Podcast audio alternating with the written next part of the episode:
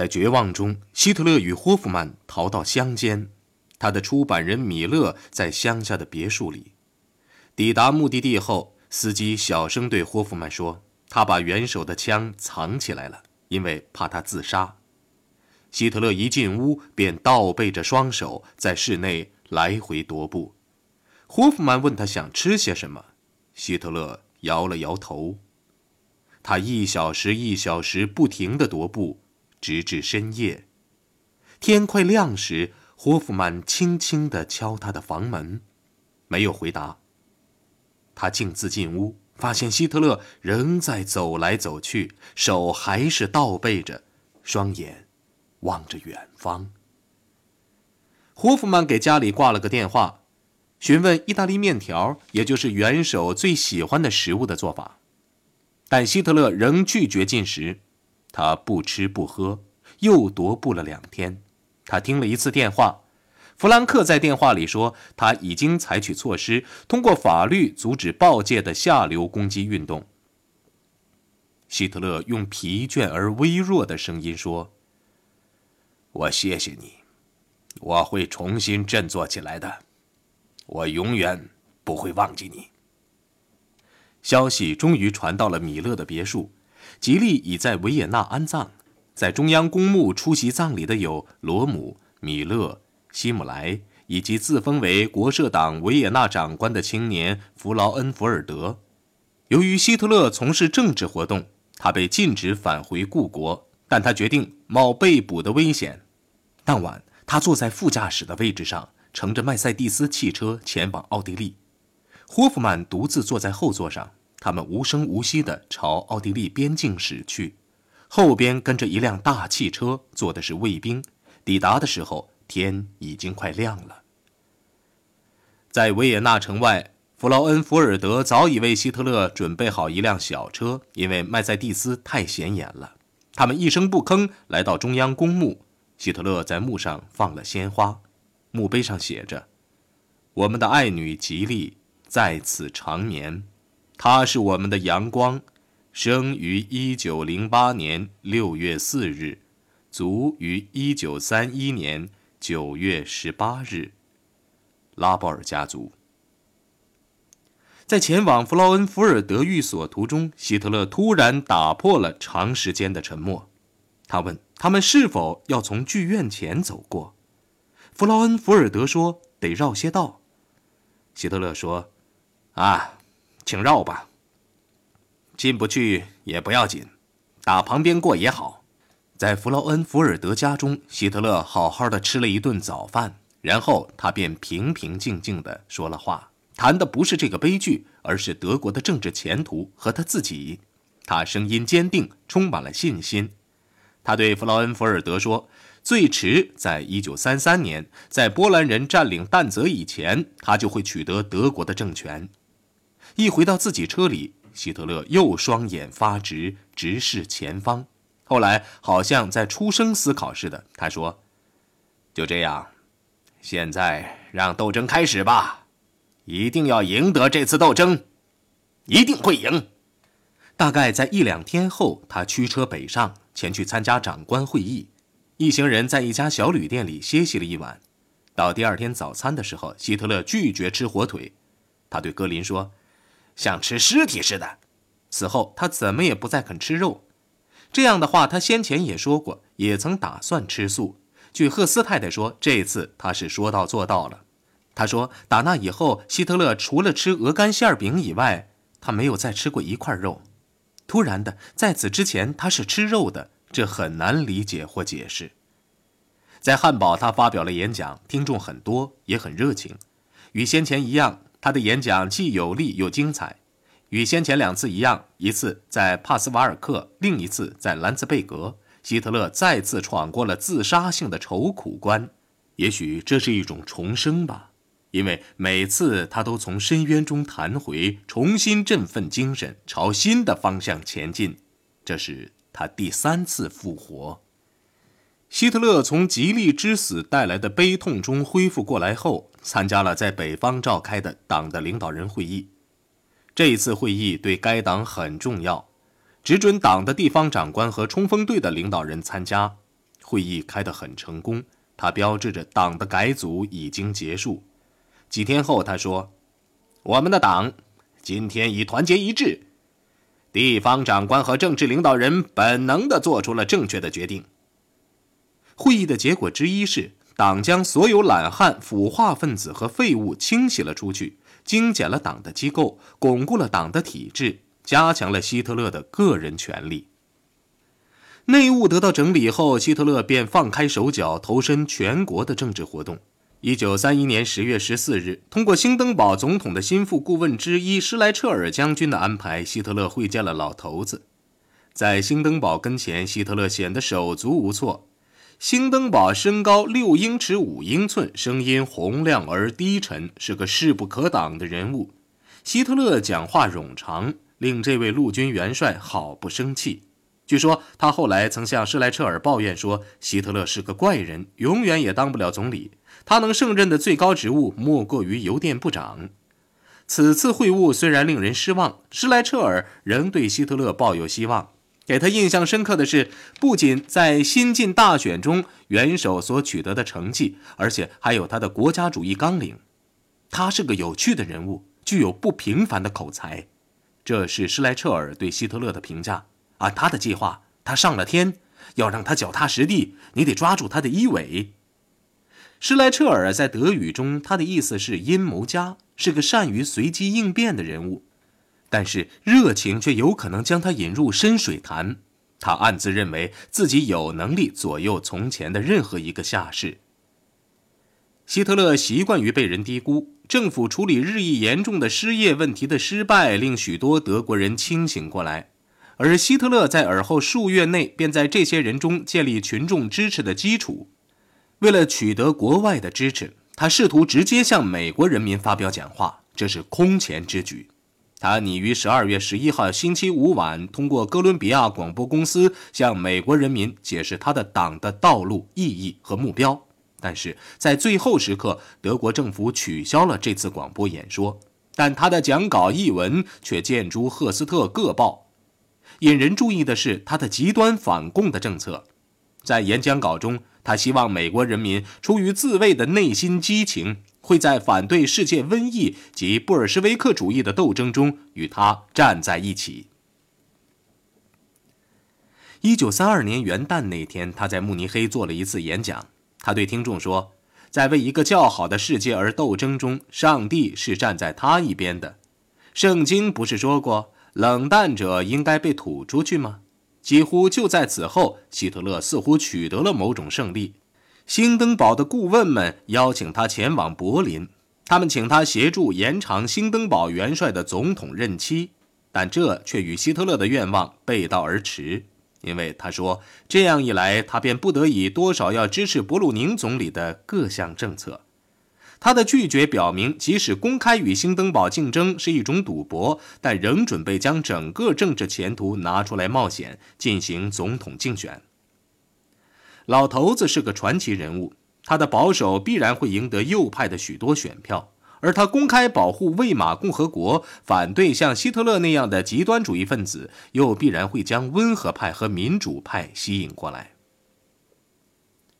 戈培尔在日记中写道：“争夺政权的棋开局了。”他敦促希特勒去冒险，他关心的是如何才能为竞选运动搞到足够的资金。希特勒在德国的钢铁中心迪塞尔多夫的公园饭店做了一次演讲，一举解决了这个问题。根据新近做出的在有影响的商人中系统的开展工作的决定，在弗里茨·蒂森的倡议下，希特勒于一月十七号在工业俱乐部向一群有影响的人物做了一次演讲。在迪塞尔多夫演讲前，在秘密谈话中，希特勒已对自己的经济纲领做了重大的修改。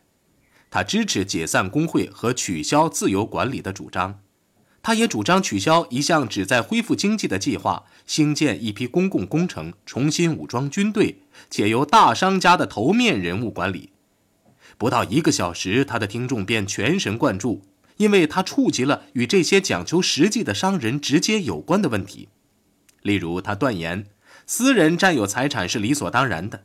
与此同时，他还描绘了一幅共产主义发展后的可怕图景。如果不予阻止，布尔什维克主义将完全改变世界的面貌，一如基督教先前之所为。倘使这个运动继续发展，从现在起，三百年后，人们不只会将列宁看成是一九一七年的革命家，而且会像供奉菩萨一样崇拜列宁。他说：“经济萧条使数以百万计的失业者和被剥夺的德国人走投无路。”他们希望从共产主义者那里找到解除困苦的答案，这是德国今天最迫切的问题。解决这个问题不是靠经济法规，而是靠政权。纳粹党也只有纳粹党才准备并愿意阻止红色潮流。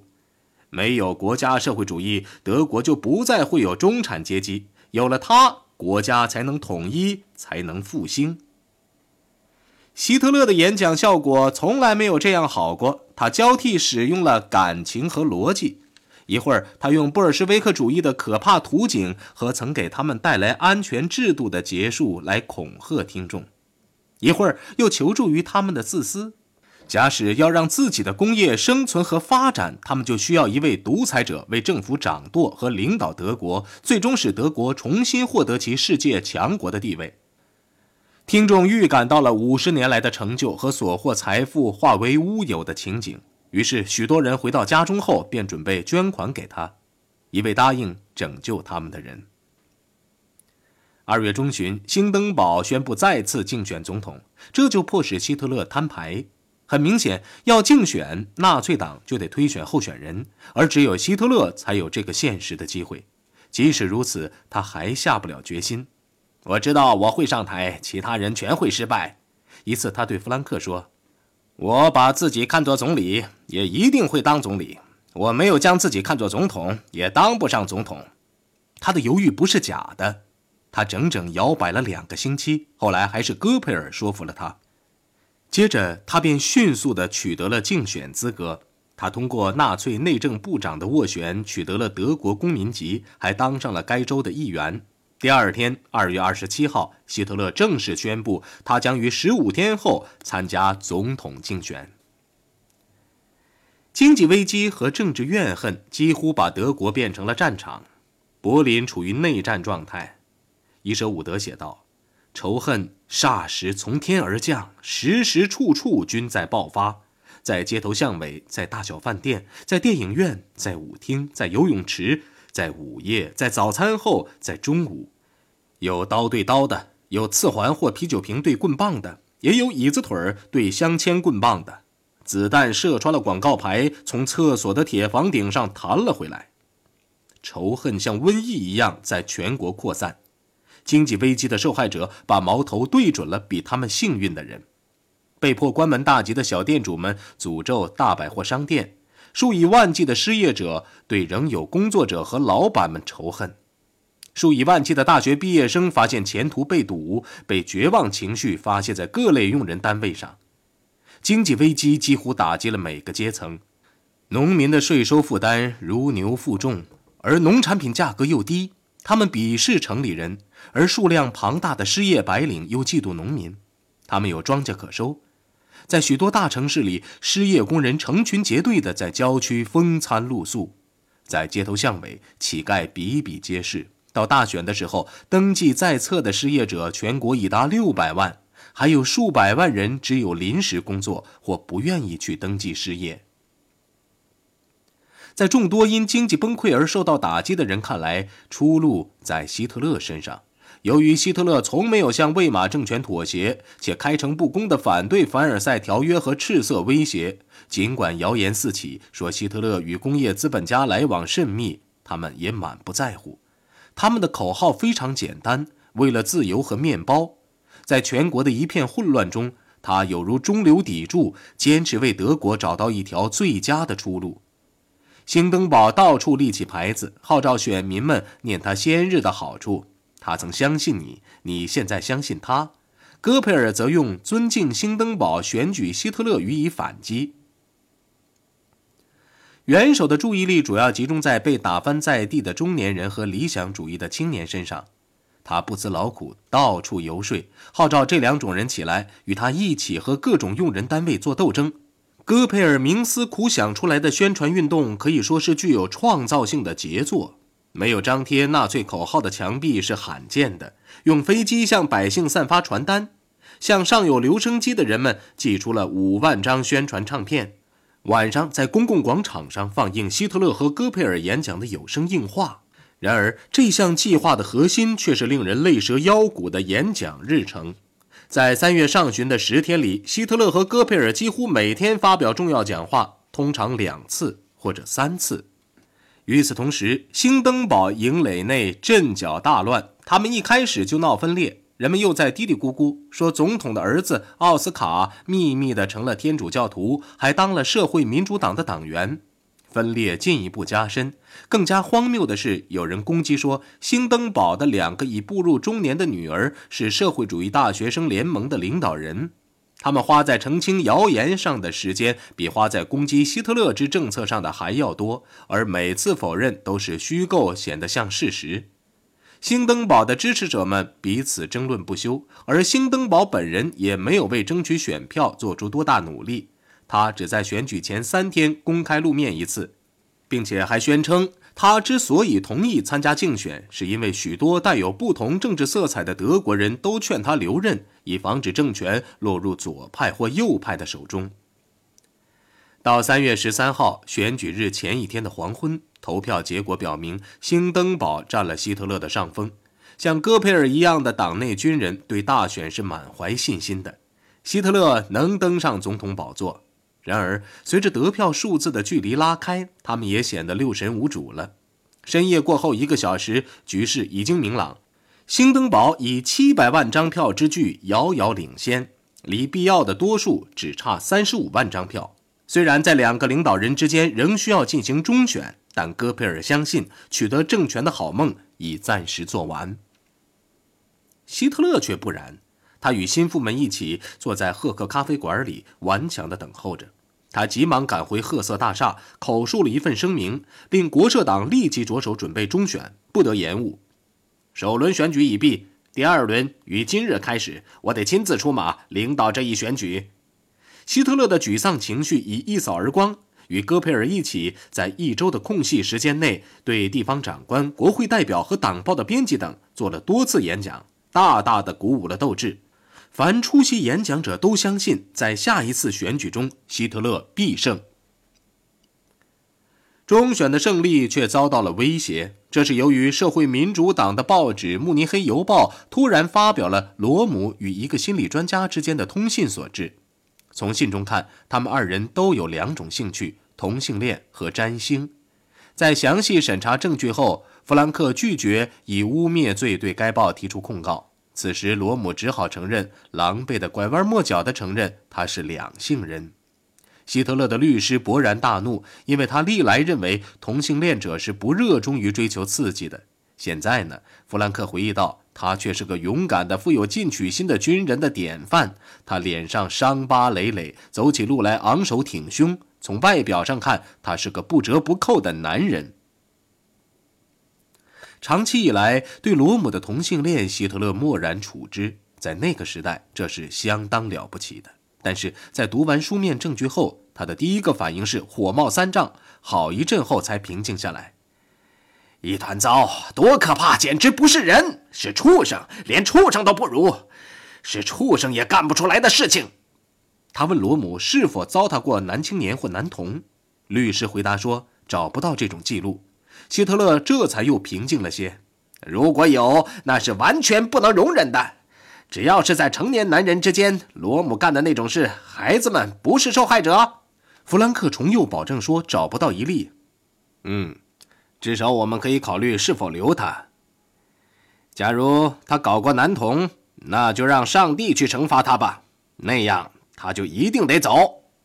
罗姆的丑闻分散了希特勒的精力，但是到中选开始时，他已将此事抛到脑后去了。与通常一样，他又是那样精力充沛，那样乐观。离中选只有一个星期了，于是他便决定用飞机代步，以便每天做三到四次演讲。在这次演讲旅程中，他邀请了英国记者德尔莫与他作伴同行。尽管气候恶劣，日程又满，希特勒还是如期完成了计划。这给了这位英国记者深刻的印象。每到一个城市，希特勒都被崇拜他的女人们包围得水泄不通。在科布伦茨时，在火车的过道上，两位姑娘把希特勒拦住了。德尔莫听见那两位姑娘歇斯底里的在元首的包厢里又哭又叫，希特勒却一声不吭。等德尔莫步入包厢时，希特勒在那里发呆。他对德尔莫视而不见，径自将窗帘拉在一边，目不转睛地注视着月台上的人群。